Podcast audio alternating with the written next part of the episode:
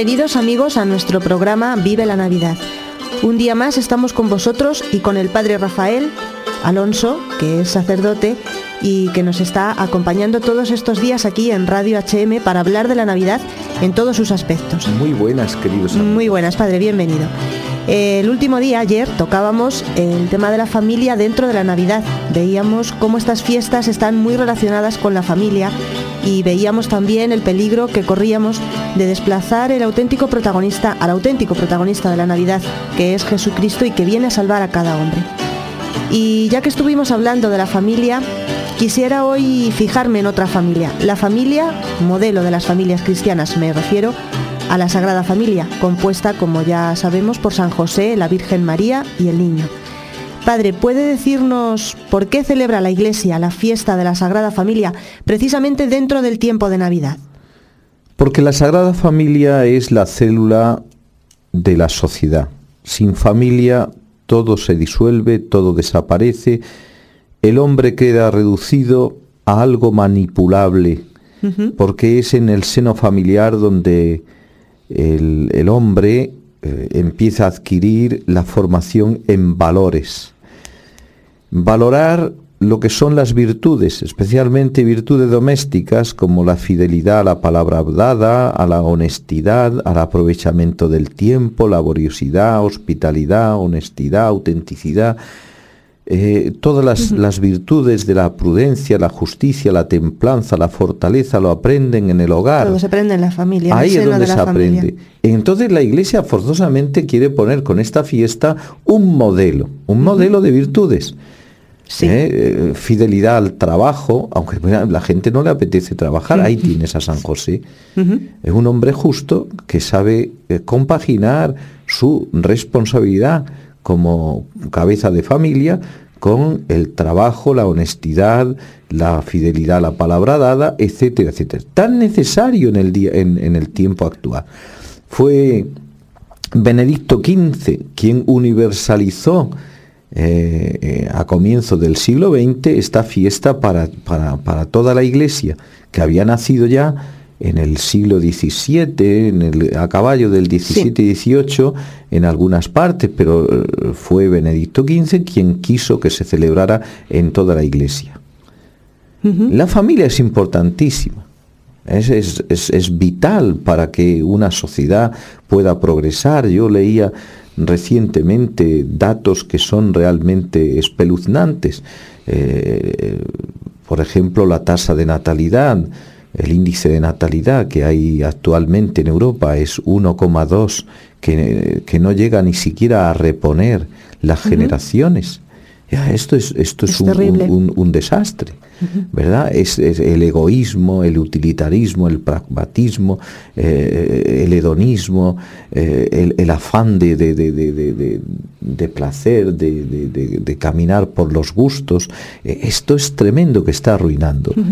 Padre, ayer también cuando sacamos el tema de la familia relacionándolo con la Navidad, Quizá no bajamos a algún detalle concreto que me gustaría hoy sacar, eh, un detalle que, afecta directamente pues, a, la interioridad de la familia y, que algunas veces incluso pues, puede llevarla al borde de la discordia. Me estoy refiriendo a la dichosa cena de Navidad. Y digo dichosa en el sentido negativo que solemos aplicar esta palabra, porque realmente tendría que ser una cena dichosa, es decir, llena de dicha entre los miembros de la familia. Pero no sé si siempre es así. ¿Usted qué piensa? Pues debería de ser así. Y yo creo, y quiero, quiero creer que en, una gran parte de familias cristianas, profundamente cristianas, la cena de Navidad es verdaderamente dichosa. porque, pero se pone a prueba muchas veces eh, las virtudes eh, domésticas. Es decir, poder conjugar eh, una noche de recuerdo de, del misterio del nacimiento de Jesús, conjugarlo con un tiempo de alegría, de gozo. tenga en cuenta usted y todos nuestros radio, radiodientes que Jesús ha comparado el reino de los cielos a un banquete por lo tanto, el banquete está también dentro de lo, de lo que es el pensamiento divino. El Señor quiere la felicidad de los suyos. Esto es indudable. Pero La cena de Navidad entonces no, no es algo que esté mal, pero ¿qué planteamiento tendría que... El problema es cuando se hace ya de la cena de Navidad como una especie de competición para exponer la abundancia de lo que poseemos, para luego poderlo contar a la vecina, al vecino, pues comí esto y comí lo otro y comí lo otro. Y se convierte el centro de la cena de Navidad no el misterio de Cristo y su celebración, sino simplemente el placer y el gozo de la mesa por la mesa y el placer. Entonces aparecen todos los egoísmos. Niño, échate para allá, no salpiques, coge esto, mira, no sé qué. Y entonces y aparecen los egoísmos en esa cena y al final lo que era una cena de, gozo y de alegría familiar, muchas veces por no cultivar estas virtudes domésticas se convierten en un pugilato. Y, salen eh, eh, uno por un lado, el otro por otro y demás. Y eso en las familias, porque ahora con la ruptura de, la, de la entidad familiar se están produciendo cosas rarísimas y es la pérdida absoluta del sentido de la Navidad en una gran parte de la población, no quiere decir en todos, claro. Pues dicho esto, padre, ¿quién vive mejor la Navidad? ¿Quién, quién la sabe vivir mejor? Pues el que toma conciencia de, por qué estamos celebrando esto y vive realmente la celebración como una celebración religiosa, como una celebración de un gran evento, de un gran acontecimiento que es central, único en la historia y que nos, de alguna manera, eh, eh, y de, de, no de alguna manera, sino de modo profundísimo, nos afecta a todos nosotros para gozo, para alegría, para salvación y redención. Por eso el pueblo cristiano canta con alegría al Señor que viene, al Señor que se acerca hasta Él. Ese es el que mejor vivirá la Navidad. Pues gracias, Padre. Hemos tocado un punto importante porque pues uno de los buenos propósitos de nuestro programa es precisamente aprender a vivir bien la Navidad sin esas tensiones absurdas que tantas veces se originan en la familia, pues por cosas sin importancia, como hemos dicho eh, con la cena de Navidad, por ejemplo.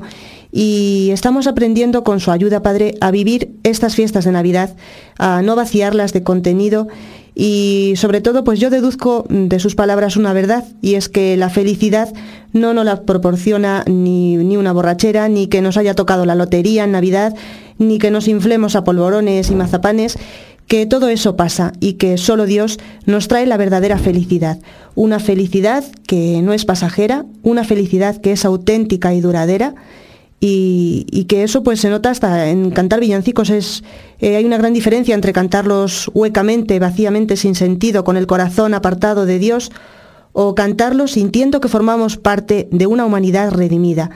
Eh, es una realidad que Jesucristo, que es Dios, nace para salvarnos, a cada uno de nosotros. Si nos dejamos salvar, pues Dios respeta siempre nuestra libertad. Así lo creemos aquí en Radio HM y por ello estamos muy agradecidos. Gracias también a usted, Padre, y mañana Muchísimas esperamos. Gracias. Quiero acabar con una cosa, si me lo permite. Mire, eh, San José María Escriba de Balaguer eh, decía, eh, dice en camino, ese momento de placer que dejó en ti ese pozo de hiel y de acíbar. Y esto es lo que pasa también en la Navidad si no se vive bien. Gracias, Padre. Mañana esperamos poder tenerle otra vez entre nosotros. Os dejamos hoy, amigos, con un villancico titulado Mira a José, compuesto por Carmen y Belu Martorell.